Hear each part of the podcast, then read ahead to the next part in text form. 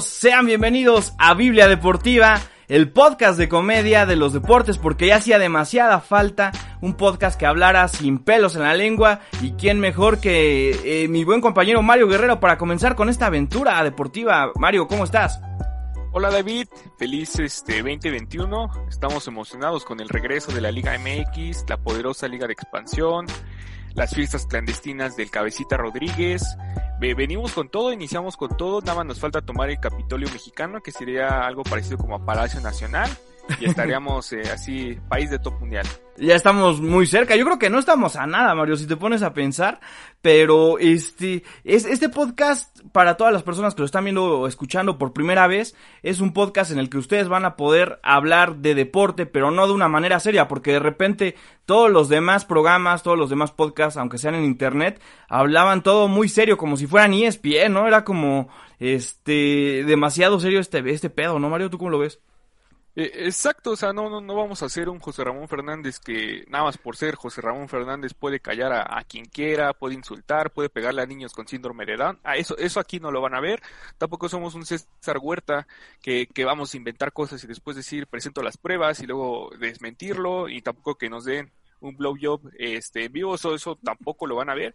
Está bien si somos unos cochinotes cerdos, pero no, no, no a tal grado de, ese tipo de personajes. Aunque eso sí podría pasar en un momento, ¿no? Como que se nos pueda alocar por ahí algún día, Mario, y este, meterle a esto para hacernos famosos y virales como ese cuate, ¿no? O sea, a mí me da mucho cringe César Huerta cuando lo veo con su bigote y con su cara como del señor cara de papa. No sé, me, me saca mucho de onda, pero como que cae bien, ¿no? Es como un señor raro, pero que cae muy chido.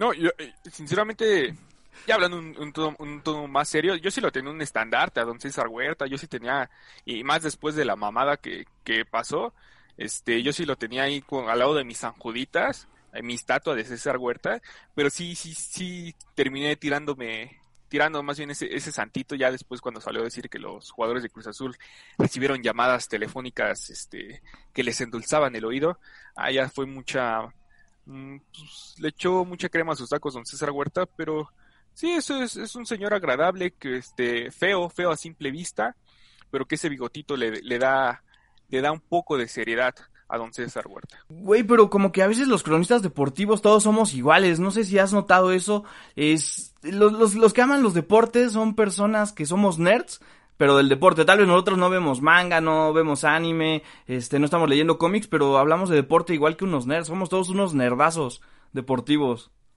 Sí, y es, y es algo bonito de, de, la profesión, de cómo todos somos unos malditos ñoños, deportivamente hablando, el de, no sé, ¿te acuerdas de un partido de la fase de grupos del grupo H de la Copa Mundial de Italia 90 y te sabes el resultado y quién metió los goles, ¿no? Sí, sí, eso es un dato bastante estúpido, pero que sí luego cuando estás en una transmisión o cuando estás en una prueba, que es cosas, sí, sí, sí a pantallas a, pues aquí esté enfrente de ti, pero es, es, bonito, es bonito ser un ñoño deportivo. Somos ñoños deportivos y por eso quisimos arrancar con este podcast. Entonces aquí no esperen un análisis serio, aquí vamos a echar desmadre, vamos a hablar lo que nadie en ningún programa se atreve a hablar y, y sobre todo buena vibra, ¿no? Pero, ¿qué te parece si arrancamos con el tema de hoy?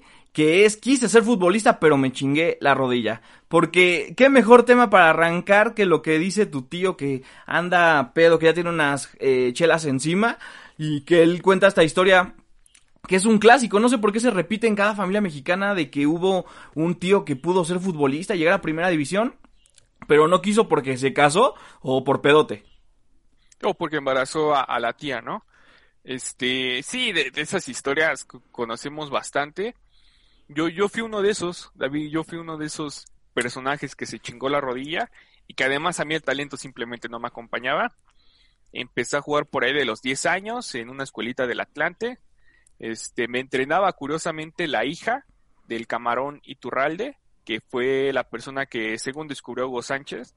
Este, me acuerdo una vez que fui a su casa y tenía 50 mil fotos del señor Hugo Sánchez y todo muy agradable el señor. Y este, estuve en esa escuelita yo creo que unos cuatro años pero yo sí era un petardo, era, no sé, era el Roger Martínez de las infantiles, era el Diego Cervantes, era, horrible, porque aparte no, no, me encontraron a mí nunca posición, nada, me faltó probar de portero, lo hice de defensa, de medio, lateral, delantero, punta, extremo, y pues lo mejor que hacía era despejar balones, entonces me dejaron ya eh, en la defensa, gracias a Dios mejoré, gracias a Dios de pasar a jugar cinco minutos ya jugaba medios tiempos, que ya no, yo lloraba, yo, yo cuando jugaba 45 minutos yo, yo salía llorando de alegría y este y, yo sí tuve un problema en las rodillas, un problema, no sé qué, qué chingada madre era, pero yo sí mis dos rodillitas, este, después de cierto impacto, sí, sí, este, me comenzaban a fallar y truncaron, truncaron mi carrera, después este, pues yo digo que doy gracias porque pues, hice que talentos como Héctor Moreno, este, sobresaliera, ¿no? Como, como Néstor Arajo en estos momentos que, que es por ahí de mi generación, este, pues ocuparan ese lugar que yo sé que lo iba a hacer extraordinario, pero pues, dije, hay, hay, que darle oportunidad a estos chavos que se ve que también traen algo, ¿no? A, los nuevos valores, ¿no? Ya traigo mucho, mucha crema para derramar. Sí, es que es como que algo muy raro, ¿no? Como yo siento que ser futbolista y ser cantante de rock son las profesiones más soñadas en México. Eso o ser presidente de la nación, porque cualquier pendejo puede llegar a ser crack prácticamente, Mario, pero, pero sí, yo también tenía ese de braille de jugar eh, alguna vez este fútbol profesional, pero tampoco nunca se me dio. Tengo dos pies izquierdos.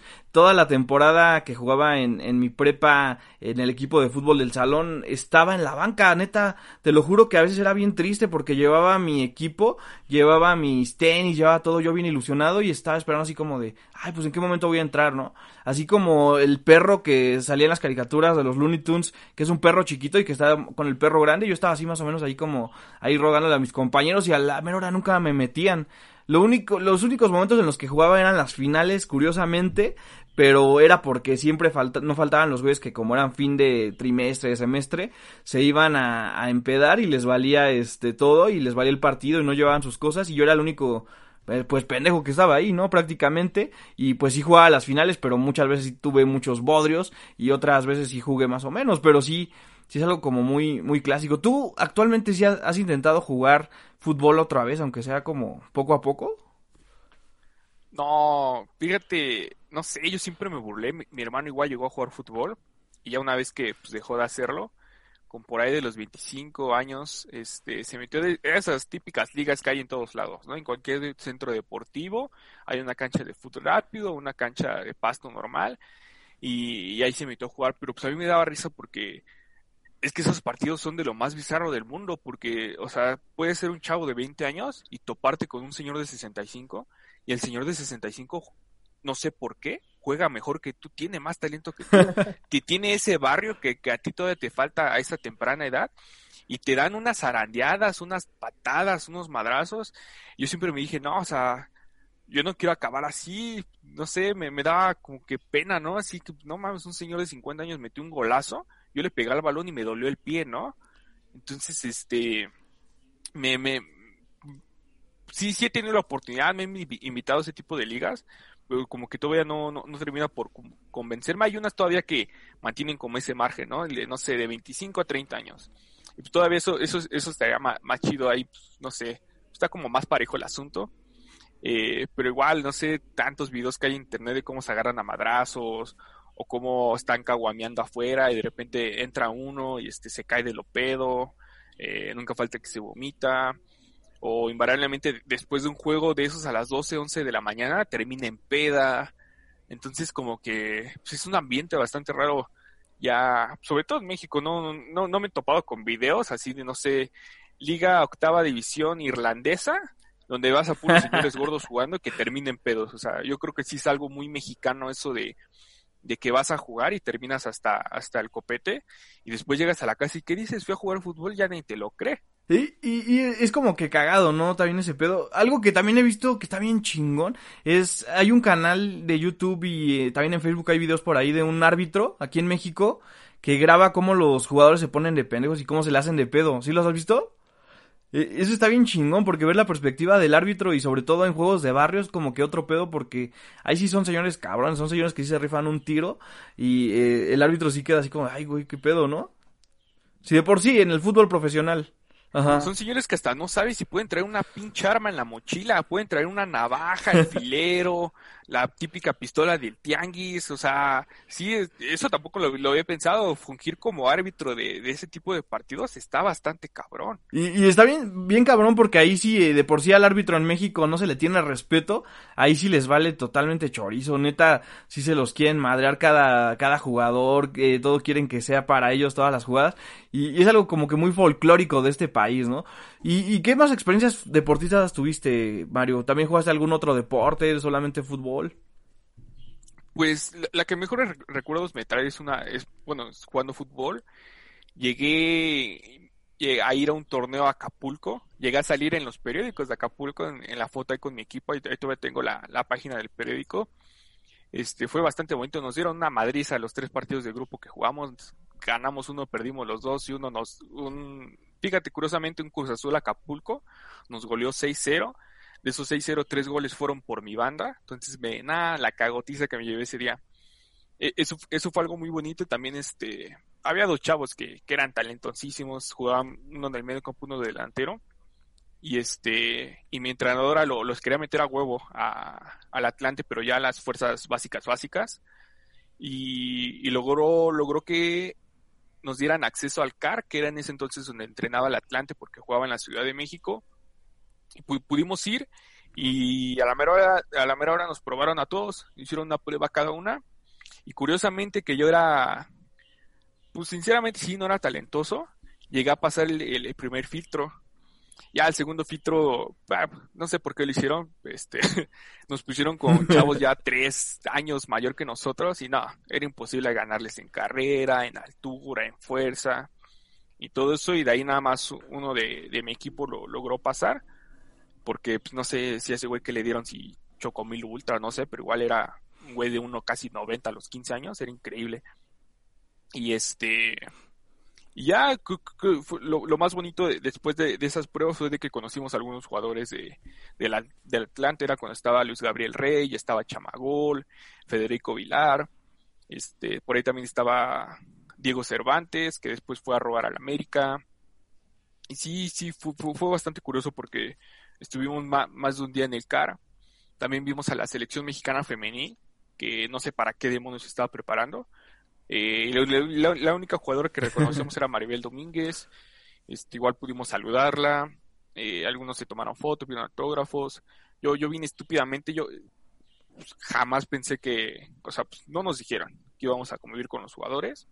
Y muchos de mis compañeritos llevaban plumones, libretas, fotos para que se las autografiaran y todo. Y nada, yo ni, ni un pinche lápiz ese día cargué. Yo más ahí tengo algunas fotos que, que me toma, que me tomaron este otras mamás de, de, de mis compañeros que se pudieron entrar, pero jamás, nada más me dieron una, que era con, con Federico Vilar, y jamás la volví, bueno, no sé qué le hice a la foto, pero la perdí, pero no, puedo presumir eso, puedo presumir que, que estuve ahí con, siendo de la escuelita del Atlante, yendo al CAR, y fue, fue, fue lo más bonito, fue, fui campeón una vez, eh, una vez por mi culpa perdimos una final, de, de un balón que, que, no pude controlar, no sé, la verdad que me pasó, este, era un balón alto, nada más era bajarla y reventarla, que era mi tarea. La mi tarea era bajar balones y reventarlos y que Diosito los acompañara y cayera en un compañero. Y este, y ya lo controlé mal, un güey se escapó, mandó pase y fue gol. Y, y, esas son las que duelen, güey, porque de repente cuando sabes que fue tu error, ni siquiera a quién pendejear y tú eres el que pendejea, ¿no? Es así como de, verga, si fui yo. Oye, güey, por cierto, no... Ajá, ajá. Pepe, perdón, a, aparte ya, ya me la sabía porque, pues, te digo, o sea, era, era un bodrio, defensivamente hablando. Y sí, ya sabía que, o sea, la cagaba yo y ya escuchaba a todos mis compañeros, estás bien, güey, pinche mono, te estoy diciendo. Entonces ya cuando pasó eso yo me acuerdo que ni corrí por ese güey porque corría como demonio y dije, nah, ni de pedo lo voy a alcanzar. Y sí, se siente, se siente bien horrible, sí. Yo, nada más empecé a decir que lo falle, que lo falle, que lo falle, que lo falle, y de repente gol, y no, man. Cinco minutos después de eso me sacaron. Fue horrible, fue horrible. Eso está bien cabrón. Que por cierto, güey, no mames, ¿te enteraste que mataron a un árbitro, güey, en, en, en Nuevo León, creo, en Monterrey? Se pasaron de lanza esos cuates, ¿no? Agarraron y, y, y, le pegaron y lo tuvieron en, le golpearon la cabeza y lo tenían en el suelo inconsciente, güey, se lo estaban madreando. y casi 15 minutos fue la putiza, güey. Qué mal pedo, ¿no? Eh, es que lo que te digo, o sea, aquí en México pues es bien bizarro todo, todo ese pedo de, pues, del fútbol de barrio. Este, o sea, bueno, hasta pasó en un toro en esa Jamaica en Ciudad Deportiva, cómo agarraron piedras, palos, o sea, si, si, no sé, no recuerdo quiénes fueron las personas que calmaron eso, pero de, de no haberlo hecho, o sea, quién sabe cuántas personas hubiera matado el Piojo Herrera. Y luego aparte, e, eso ya hubiera sido hasta racismo, porque el Piojo es blanco y los jamaiquinos pues, son oscuritos. Entonces, pues, era un zafarrancho ahí, ahí lo que se armó. Y, pues, no, no pasó mayores, aunque sí hubo descalabras todo. Pero pues siguieron vivos. Y, eso dices, ah, pues fue un partido, se calentaron las cosas. Pero eso en la ciudad deportiva pasa cada pinche fin de semana.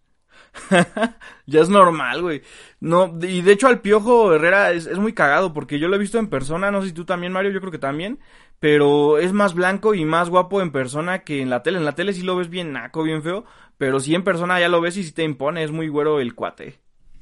Sí, tiene como un porte bastante peculiar y también lo de la papada, porque como que casi no se le nota tanto, o sea, no sé, ahí es cuando sí crece el dicho de que la tele engorda, porque si al piojo lo ves en tele y es un trompo al pastor, ya lo ves en persona y ya este, pues se, ve distinto, sí, pues menos gordo, menos obeso. Y, te pones a pensar nosotros cómo nos veríamos en televisión ya, en televisión abierta.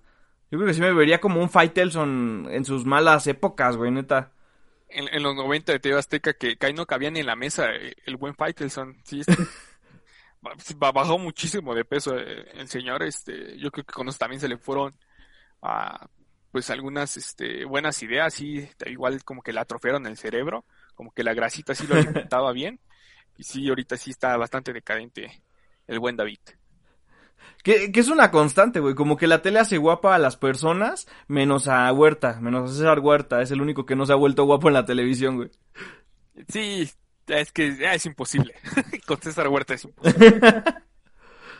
Está muy cabrón ese pedo. Y pues amigos, ya estamos de vuelta en, Biblia Deportiva después de todo este desmadre del Zoom. Y es que sí cuesta y sí este duele el codo, ¿no? Pagar el Zoom.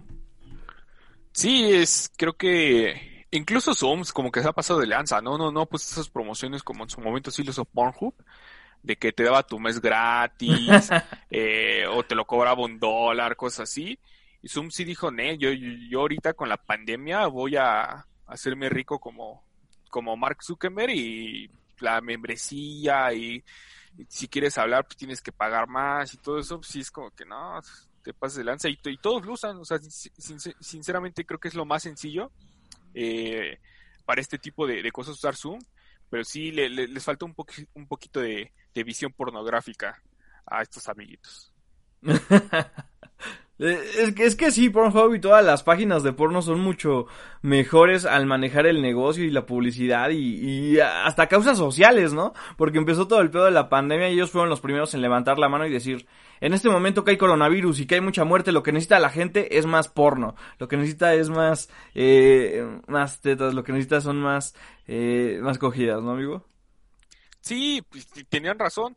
Sí, después salió un estudio eh, que mostraba cómo subieron sus números los primeros tres meses de la pandemia de todos los chaqueteros que nos quedamos en casa sin salir, sin ir a la escuela y todo. Y era impresionante los números de, sobre todo de Pornhub, de, de cómo subieron. Y de Zoom, ahí, ahí venía Zoom, pero pues falta porno en Zoom, ¿no? Yo, yo creo para, para mejorar este business.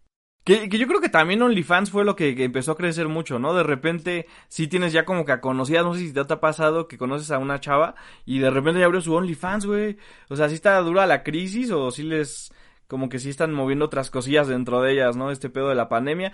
Pero, hablando de cosillas que se mueven, vamos a platicar de los artículos que marcaron eh, la infancia, amigo. Por ejemplo, yo me acuerdo de, de los Total 90, ¿te acuerdas? Esos tenis eran los más deseados por todos.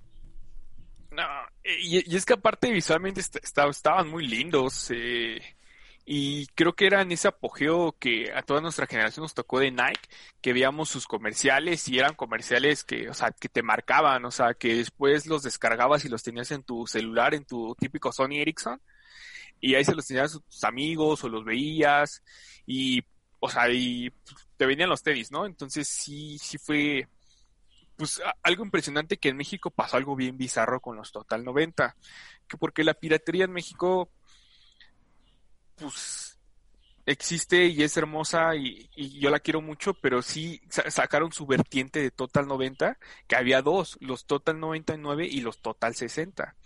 Que luego sí, pues los niños somos, somos culeros, los, niños son ojetes, eh, y sí veías a alguien con esos tenis y ay, es que son piratas, y ay, es que tu familia no tiene dinero, y ay, es que esto. Pero pues, ¿a, qué grado llegaron los Total 90? Que hasta su marca pirata tuvo éxito, o sea, se los veías a cualquier güey en cualquier lado jugando fútbol. Sí, e, eso era muy cagado, cómo la piratería se metió en ese pedo, ¿no? ¿Te imaginas a los Total 69? Hubieran sido como tenis en los, con los que podías también coger, que podían tener buen agarre a la hora que estás cogiendo. Sí, hubiera estado colgado, que, no dudo, a lo mejor no, no, nos tocó verlos, o a lo mejor los vimos y no le entendíamos en su momento, ¿no? Porque éramos unos malditos mocosos, pero a lo mejor sí existieron los Total 69 y, y nosotros, este, pues ahora sí que tragándonos los mecos y pues no entendíamos ese bonito chiste. Sí, sí, totalmente. Y tuvieron muchas cosas que también fueron marcando como eso, ese momento, sobre todo yo creo que somos niños de los 90, la mayoría que estamos en internet actualmente. Y, hubieron cosas bien chingonas como Space Jam, ¿no? Aparte, o sea, un producto ya no tangible, pero sí esa película marcó también una época muy cañona en mi infancia, güey, no sé a ti. Sí, yo, bueno, yo, yo soy del 94, o sea, yo ya cuando yo nací, pues Michael Jordan ya, ya era un maldito monstruo, ¿no? Entonces, este, pues mi acercamiento, por ejemplo, al básquetbol fue gracias a Space Jam y a, y a Michael Jordan, de que sí vea la película, sí, sí, sí era fan de, de, los Looney Tunes. Eh, los veía mucho en Cartoon Network, siempre los pasaban por ahí de las 10 y media a 11. Yo a esa hora se supone que debe estar dormido, pero pues me ponía a verlos. Eh, era muy divertido. Y sí, ver una película, este, como una combinación de película animada con un live action, no sé, sí estaba como que, bueno, ahorita que lo piensas como que algo, bizarro, pero pues que a nosotros nos voló la cabeza, o sea, si ir a ver a Michael Jordan estirando su brazo no sé cuántos pinches kilómetros volando, este, ver a Lola Bonnie que Lola Bonnie se sacaba un 10 y que ahorita ya la van a poner como niña de secundaria, a algunos les molesta, a mí sinceramente ahorita ya me da igual. Eh, pero sí, este Space Jam pues ha sido de las mejores películas deportivas que, se han hecho. Que, que, también si lo pones a pensar ahorita con la actualidad, ¿tú sí crees que es tan chingona Space Jam y que impacte en, la, en los niños como fue con nuestra generación, con LeBron? Yo creo que no. Yo, yo, igual considero que no, porque el impacto de LeBron no es el mismo que, que el de Michael Jordan. O sea, Michael Jordan, igual en su documental podías ver cómo este pues cómo se paraba en París, se paraba en Japón, se paraba en China y pues era un maldito monstruo, era, o sea, había gente que se dormía fuera de los hoteles, todo eso, todo, solo por verlo, una foto, y yo creo que LeBron sí, sí, sí, ha de llegar a generar eso, pero no con las multitudes que, que Jordan lo, lo hizo. Sí, no, va a estar muy cabrón como también ese pedo. ¿Qué otras cosas a ti te marcaron como de esa época? ¿Qué productos deportivos, güey? Sobre todo. había uno que, que apenas lo vi en Twitter ahorita, ahorita que pasó en, el Día de Reyes, que era un tapete de fútbol, que creo que se llamaba Pro Action, que eran unos muñequitos así, que eran, eran jugadores de fútbol, tú los colocabas en el tapete, que era un campo de, pues, de fútbol, y este, y abajo de los jugadores ellos tenían una base verde y tenían un imán adentro, y un, tenías un baloncito que era precisamente un imán. Entonces, con ese baloncito, pues se traía al jugador y era como si el jugador, este, pues no sé, controlara el balón y tú ya movías con tus dedos los movías, este, pues había, había muchas reglas. Era decirle dos movimientos o uno, o luego te imaginabas cuadros y solo puedes avanzar dos cuadros, todo eso, y después tenías que apretar la cabeza del jugador y el balón salía pues como disparado. Ya tú tienes que apuntar a, a otro compañero, este, a portería o X cosa. Y a, mí de, niño me, fascinaba eso, ¿no? El de poder tener un, campito, mis jugadores, el baloncito, las porterías, estaba, estaba bien mono. Según yo lo, siguen vendiendo. O sea, ya, la marca oficial creo que desapareció, pero pues Tepito es Tepito. Y, y, sigue generando ese producto. Y lo horrible, lo horrible era de que los jugadores estaban durísimos al momento de que tú los apretabas la, la, cabeza. Entonces yo, yo, sí me acuerdo que me llegaron a reventar ampollas de los dedos cabronas de, de pues todo lo que pues, me la pasaba jugando, apretaba a los jugadores y te lastimaba. Tú sentías que te lastimaba, pero como niño necio tonto, tú seguías jugando. Y pues, e, era muy cagado a mí, este, según yo sí llamaba Pro Action. Eh, sí, sí, pues me, marcó, me, me, hizo aficionadito todavía un poquito más al fútbol de lo que ya era. Que también este pedo no hubiera existido si hubiera existido el FIFA en ese momento, ¿no? Yo creo que ya los niños de ahorita hacen lo mismo pero con el FIFA. Y, y también, o sea, los primeros FIFAs eran como que muy cagados, ¿no? Eran más diferentes. De repente veías la repetición y le hacías zoom al FIFA 2005, 2006 que narraba el perro Bermúdez y ya veías como al jugador se le deformaba la cabeza, como su mano sí tocó el balón o detalles ahí como que muy muy cagados también, ¿no? Eso fue un producto que también impactó mucho, ¿no? A mí sobre todo el FIFA 2006 con la narración del perro Bermúdez, no, estaban estaban súper chingonas. O, o, era había uno también de Manolo Lama cuando todavía no lo doblaba él, ¿te acuerdas? Que decía gol gol gol gol. gol.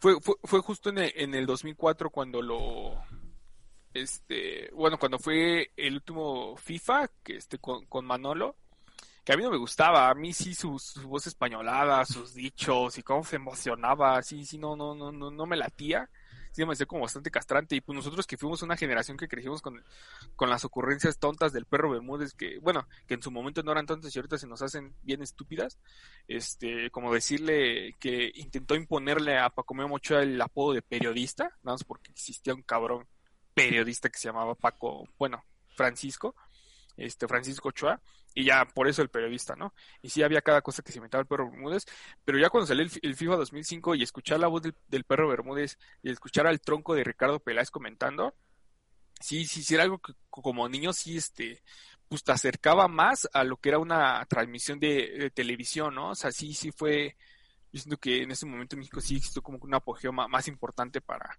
para los videojuegos de Fucho. Sí, ¿no? Y que las frases aparte como que eran medio... No, no te daban tanta risa, no sé si a ti te pasaba, no sé si era de escucharlas tan repetitivas, de repente algo que te cagabas de risa tal vez en una transmisión del perro Bermúdez ya no te daba ni siquiera risa y así como de ya cállate, güey, también en un momento, ¿no? Y, lo mismo pasa, por ejemplo, actualmente este yo consumo más el PES que, que el FIFA. En el PES está Cristian Martinoli y todo, y pues Cristian Martinoli pues, es sinónimo de cagadez en, en cada transmisión deportiva luego sí, o sea, sí, sí lo juegas y, es eso, es bastante molesto de que, no sé, en el videojuego escuchas que este, la tuya, que la mía es turca, y dices, ah, que, ah, no sé, lo escuchas por primera vez en el videojuego, tú jugando dices, ah, pues qué cagado, ¿no? Pero después en el mismo partido te lo dice diez veces y dices así como, no mames, o sea, sí, sí, sí es eso, sí, sí es bastante, pues molesto, repetitivo y pues es algo que todavía no se mejora. Sí, no, todavía no se mejora y que va a estar muy cagado también eso, pero ese fue otro producto que marcó nuestra infancia. Pero sí, ese de Pro Action también me, me trajo mucho recuerdo. Yo siempre lo decía, pero nunca lo tuve, amigo. No sabía ni cómo conseguirlo. Cuando eres niño, eres un mocoso y no sabes ni qué pedo con la vida.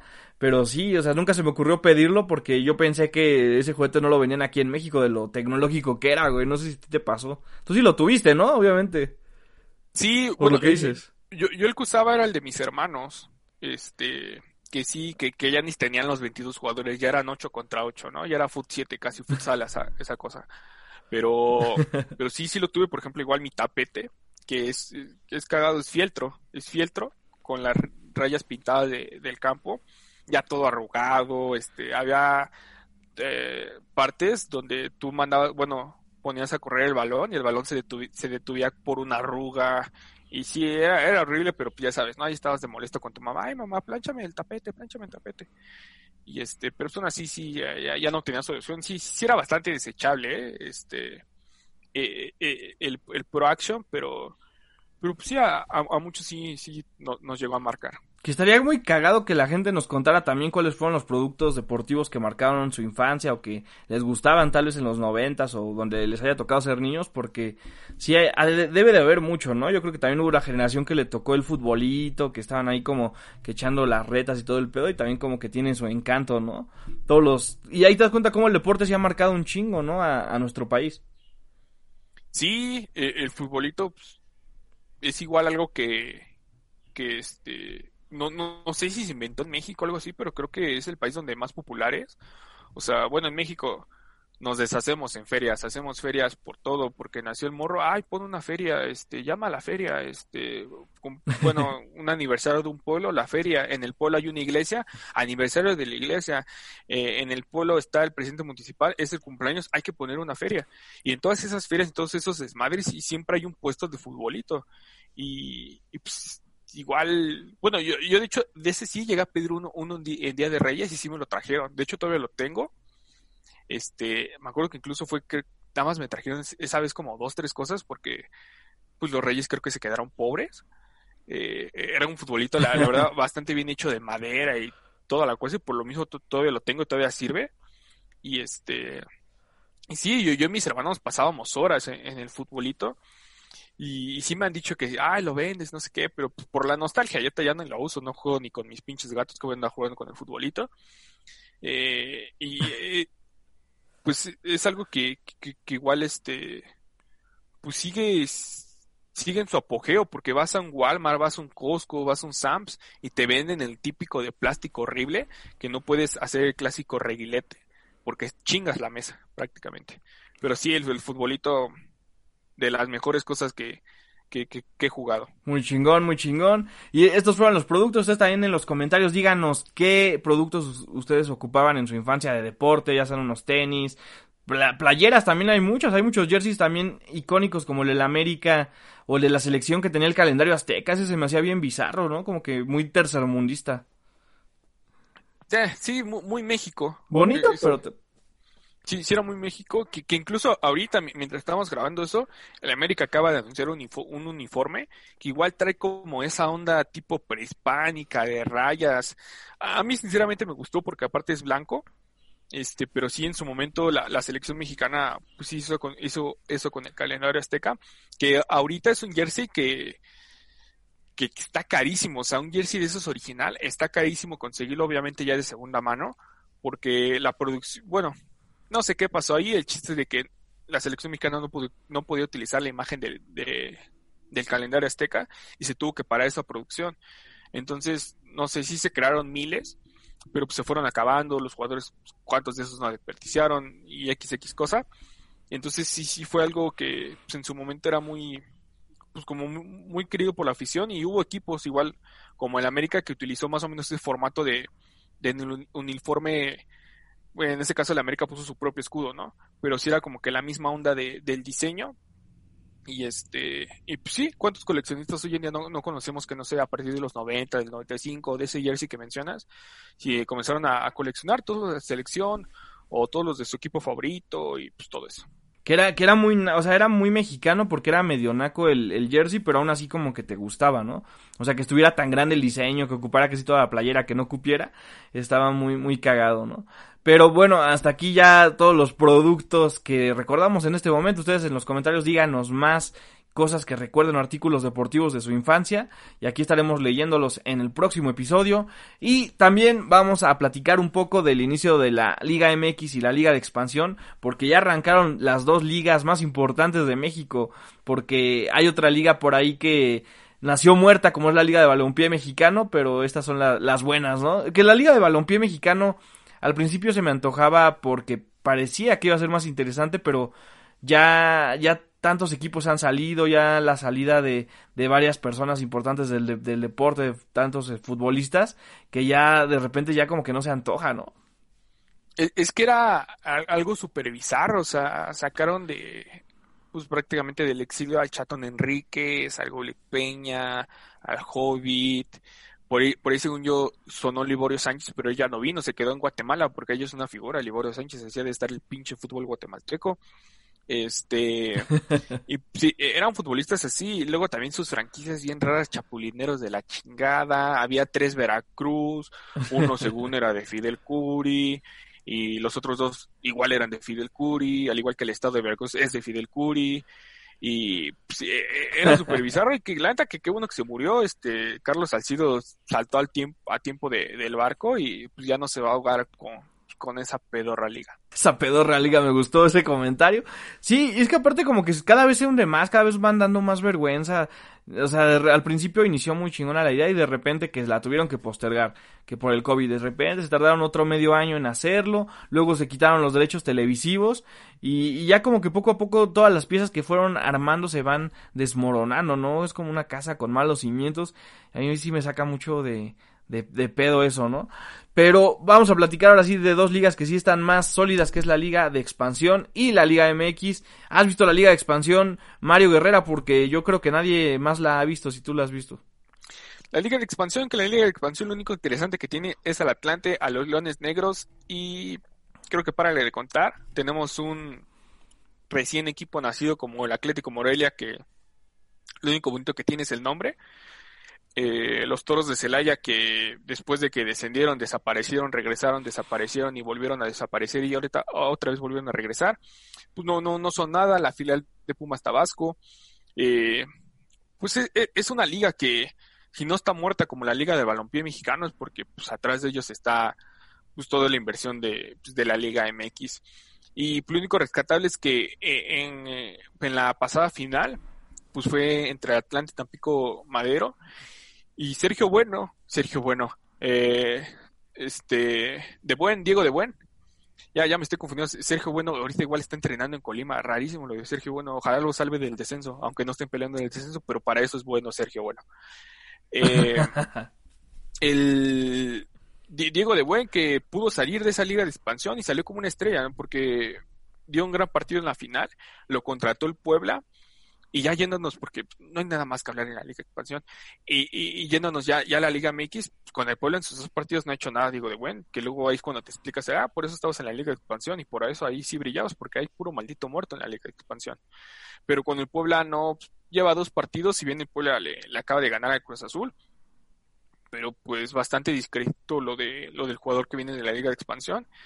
Y pues creo que, que, que, es lo de siempre en el fútbol mexicano, estas primeras dos jornadas, que te aburres, te aburres a más no poder, prefieres ver por milésima vez este mi pobre angelito en Canal 5, eh, prefieres poner en Golden que siempre ponen el infierno, aventarte las frases del cochiloco que todos no sabemos, en lugar de, de ver los bodrios de los partidos que han estado, la verdad, que lo más divertido de la jornada fue, uno fue un Mazatlán Necaxa. Imagínate que un Mazatlán Necaxa fue lo más divertido de la jornada uno, David. Sí, y, muy cagado sobre todo también el inicio para Cruz Azul, ¿no? Que desde el torneo pasado viene dando vergüenzas después de lo que pasó del 4-0 que le remontaron contra Pumas, que ya fue la peor Cruz Azuleada y que muchas personas también se bajaron del barco después de todo este desmadre. Pero, pero ahorita ya verlos tanto valer más luego contra el Puebla no es posible. Yo ese día estaba, en lugar de enojarme, estaba como riéndome porque yo creo que ya es un arte el, el valer madre para la máquina, güey. Y eso que es mi equipo. Es que Cruz Azul, no sé, después de lo de Pumas y después de igual de lo que dijo César Huerta, porque quieras o no, si afectó, si sonó, este, pues como que hasta en su momento lo creías, decías, sí, pinches jugadores vendidos, te pasaban las... algo bien curioso, cómo revivieron como cuatro finales de Cruz Azul, así de los últimos goles que le metieron, que fue la voltereta o sentenció el partido como el Cata Domínguez era de esos futbolistas que nada más estaba viendo el balón y en lugar de moverse, nada, lo veía, alguien remataba y gol. Y luego sí crees, es como, o sea, piensas, no, no, puedo creer que el Cata sea tan estúpidamente malo jugando como para que deje pasar este, pues esos balones, esos goles. Y Cruz Azul, así como terminó el 2020, así, así lo inició. Igual lo del Cabecita Rodríguez, no, no sé, no tiene nombre, o sea, es, es que no sé, es que ya Cruz Azul ya ni, ni un equipo de primera división debería de ser. E, e, es horrible lo que pasa ahí. Que, que, lo más cagado es que pon tú que se compruebe que no fue el día de previo al partido, ni que fue a las 4 de la mañana como se venía manejando, pero... O sea, qué cagado, vas a una peda y con tu uniforme de Cruz Azul, eso es tener la camisa bien puesta. Yo no sé, para mí eso es tener la camiseta bien puesta y no jaladas.